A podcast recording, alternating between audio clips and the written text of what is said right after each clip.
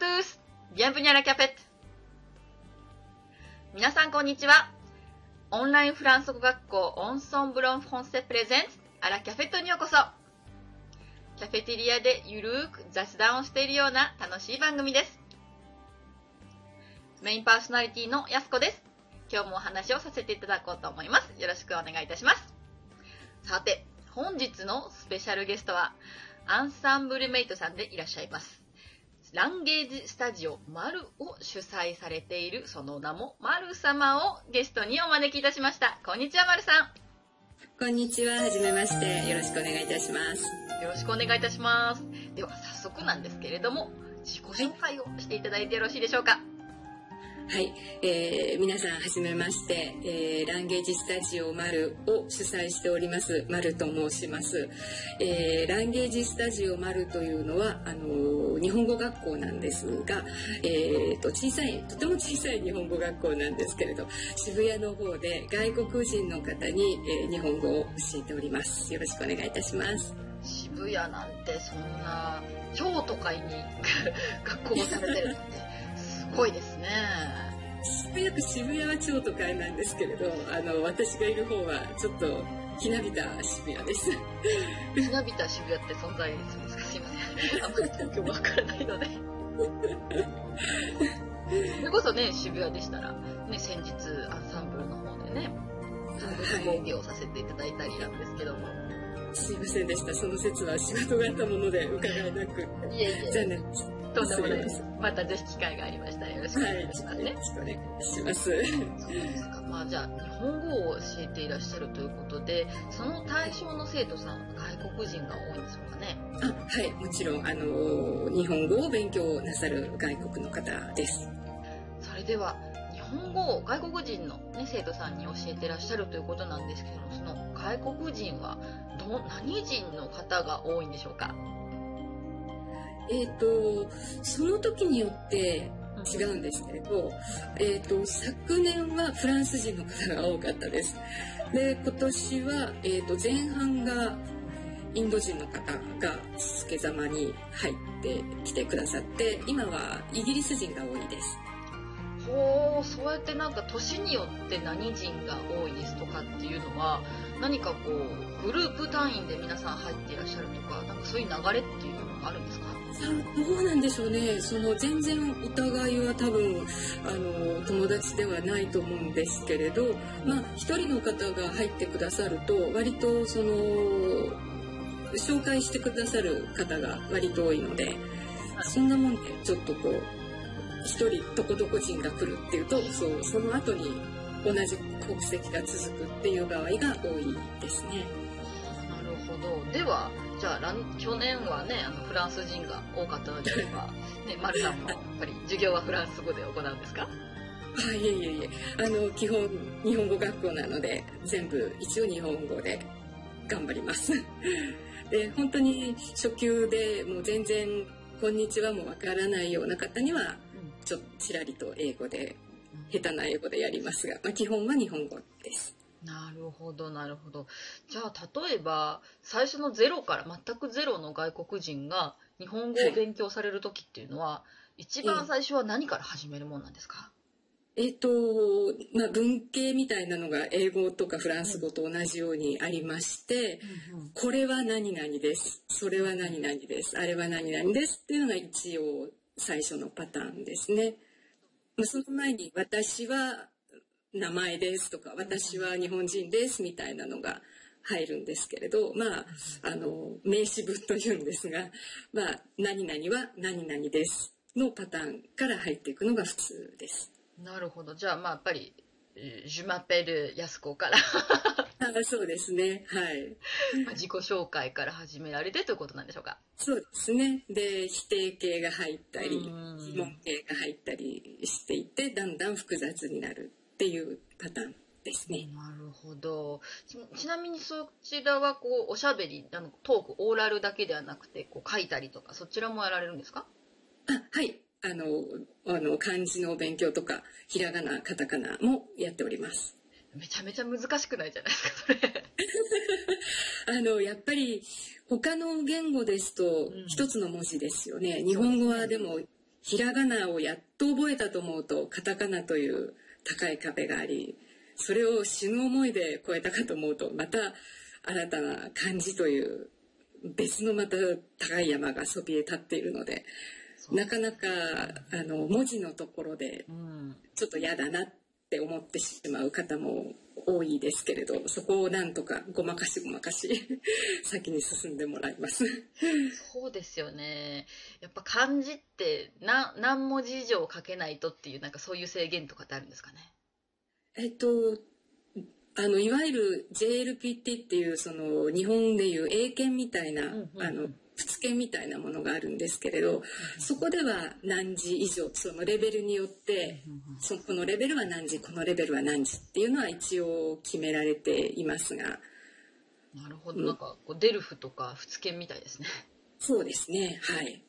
そんな感じです、私のこう勝手な印象なんですけど外国人ってこう書きよりもこう喋りたいっていうコミュニケーションみたいなそういうイメージがあるんですけど皆さんやっぱこっちも書きの方も勉強されたがるんですか？漢字に異様に興味を示す方がいらっしゃるんですよ。ああなんかわかります。やっぱりそのかっこいいみたいなところがイメージとしてあるようで、うん、でとても興味を示す方はいらっしゃいます。なんかフランスとかでも本当に彼はこう意味は分かってるのかなと思う時があってなんか入れ墨とかになんか漢字とか書いた時があって、はい。はい、あの入れ墨で「台所」って書いてある。すごいマッチョな方の写真を見たことがあるんですけれど。多分意味分かってないだろうなって。なんか適当なこと言われたんじゃないですかね 意味分かったらちょっと台所って入ってたら嫌ですよね。なななんでだろうと思いますよね。もしかしたらこうあのキュイジーヌとかなんていうシェフ？だったら自分の ところだみたいな。すごいシュールですけど。そうですね。ちょっとこう角張ったイメージがあるので、うん、台所っていう字が。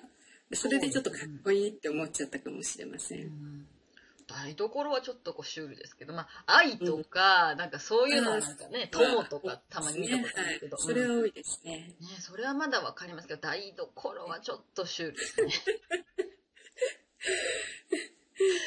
あと、たまに私こっちでもやれるんですけど、自分の名前を漢字で書いてくれとかってないですか？ああ、はいはい。あのー、ハンコを作るので、うん、自分で、あのー漢字をいろいろネットで調べて作ったっていう方もいらっしゃいますね。なるほど。私はなんかやっぱ漢字はすごくねキャラクターが出るじゃないですか。私の「やすのやす」の文字も靖国神社のやすなんですよ。ああそうなんですかだけどまあやっぱ健康の方であるとか、まあ、いろんなやすっていうのがあってその中でやすはこうだからでも君の名前をこう漢字で書けたり多分ちょっと難しいなとかカタカナならわかるじゃないですか、うん、そうですね。はい。あの日本語にない発音のあ漢漢字でない発音とかもあるので、うん、ちょっと大変な人もいますね。グザビエとかどう書くんですかね、どうしましょうねそうなったら。すごいこう難しいですね。フィリップとかも難しいね。フィフィとか。フィフィも難しいですね。日本語にない、まあ、漢字にないようなね、そんなのもあると思うんです。はい、例えばそういうこととかも外国人の方で、で例えば、なんていうんですかね、の外国人ならではの、まあ、その台所じゃないですけど、外国人で、あ、なんかそういう着眼点なんだみたいな、面白いこう日本語の別の発想っていうんですか、なんかそういうのって先生をされていて思うことってないですか？ああ、あのー、さっきの文系の話じゃないんですけれど、うん、あのー、まあいろいろこれは何々ですっていうのが入った後で、動詞が出てくるんですね。で、動詞も、あの、今日食べた朝ごはん食べたまだっていうそのそういう会話じゃなくって、朝ごはんを食べましたか？っていう「ますました」「ませんませんでした」の形で最初入れるんですねつまり「食べます」「食べました」「食べません」「食べませんでした」の「ます」の形で入れるんですねで日本語教育では「ます系」というんですけれど最初にそれをもうたくさん勉強するもので学生の頭の中には「ますましたませんませんでした」っていうのがガーッと入るんです。である時「さあ来月はクリスマスです」って言うとふと学生は「えクリスマス?」って考えるんですね。なるほど。で12月26日になると必ず毎年誰かカードをくれて「先生クリスマした」クリスマスじゃなくてクリスマしたっていう過去形のカードを26日にくれるっていうのが 毎年のパターンです。クリスマスまさかの過去形みたいな。はい。そういう風にくれ聞こえるんだなって思うと面白いですよね。しある意味新鮮ですよね。まあなんかあとは、うん、クリスマしたって面白いですね。26日に。使おうかな。であの教室にあの大きい日本語学校で働いてた時なんですけれど山下先生っていう方がいらっしゃって、もう分かりますよね。であの自己紹介で「はじめまして山下です」って言うと「山下? 」みんなが頭のみんな頭の上にハテナマークがつくんですね。山します山しません山しっていうのがいろんなところから聞こえてくるんです。コンジュゲーゾンしちゃうんですね、名前を。で日本人は山下で区切りますけど、いや真下っていうふうに多分聞こえるんですね。なるほど、区切りが。うん、ああ、面白いな。外国の方が聞こえる日本語と日本人が聞く日本語っていうのは多分違うんですね。私たちもフランス私なんか特にまだあのフランス語初級初初心者なもので全然違うところで多分とんちんかんなこと聞いてると思うんですけど 多分そういうことなんですね。でもそれってすごくフランス語にも一緒になってる気がしていてフランス語もどちらかというとフレーズが切れずにねずっと最後までいく言葉だと思うんですけどどこで区切れているんだろうっていう私も最初フランス語を勉強した時にね思って、ええなんかあのリエゾンとかたくさん出るじゃないですかフランス語。あはいはい。そこで、まあ、山島せんじゃないですか。山下さんですけど。もう例えばオゼタジュニとかアメリカ合衆国ですね。をエタユニが一緒になってオゼタジュニってなった時になんだ、うん。オゼオゼってなんだ？みたいな。オゼタジュニってなんだろう？みたいな。そういう感じなんですしたらいいかわからないっていうのが多分日本語学習者にもあの私と同じようにあるんだと思います。おそらくそうでしょうね。で例えばやっぱりあとは日本語をですごく私が難しいなと思う点は数の数え方とかって、なんか皆さん大丈夫ですか、ね？申し訳なくなりますね本当に。もうあの1枚とか1つ2つはもちろんのことあの1台1枚で人に対しては1人2人3人。うん。本当に覚えなきゃならないことが山のようにあるので数に関しては本当ごめんねっていう気持ちでいます。しかも1本2本3本ですよ。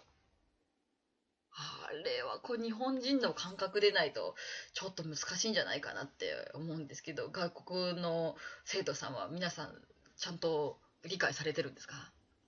理解しているのかどうかは疑問ですが まあ分かってはくれてると思います。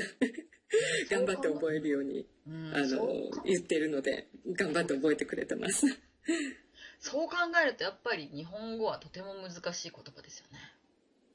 うーんそうですね難しいというより仕組みはシンプルだと思うんですねただまあまあフランス語もそうですけど覚えなきゃいけないことがたくさんあるのであのかわいそうですね。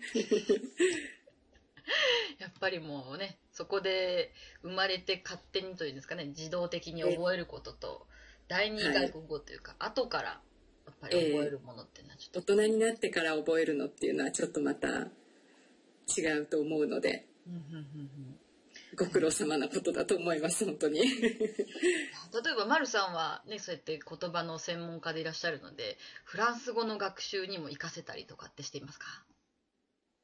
日本語の学習をですか？そうですね。やはりそのにフラン日本語でこうだからあやっぱりフランス語もこうなのかなとかやっぱりこう一つの言葉の専門家なのでそういうところで別の言語に対しても免疫があったりするんじゃないでしょうか。